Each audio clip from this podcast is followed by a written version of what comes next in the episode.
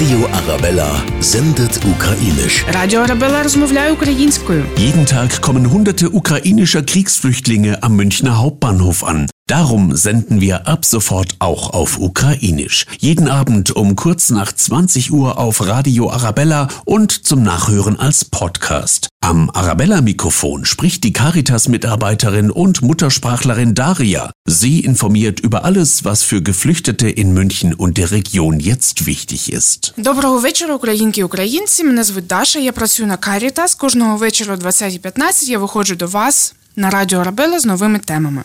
Сьогодні тема житло.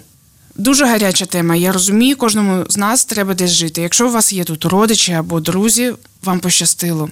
Є декілька варіантів, як лишитися в Мюнхені або в Баварії. Перше, ви приходите до нас на інфопоінт, і ми допомагаємо вам отримати місце в гуртожитках від міста.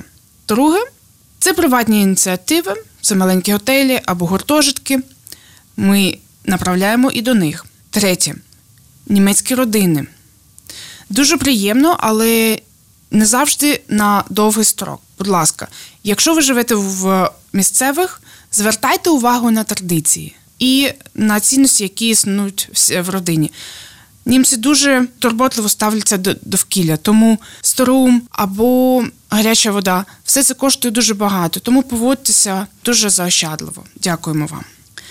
В інтернеті на сайті допомога.город.de ви знаєте багато інформації і сайтів, де можна зареєструватися для того, щоб знайти приватне житло. Будь ласка, користуйтеся цим.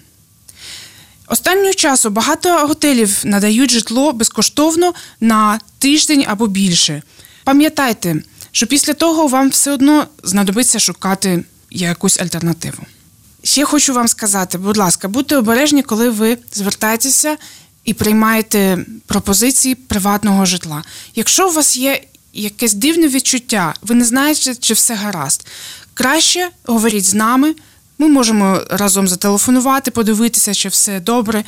І тоді, будь ласка, приймайте цю пропозицію. Дівчата, будьте обережні, все буде добре, все буде Україна. Я вам дякую кожного вечора. Після 20-ї ми зустрічаємося на Радіо Арабелла.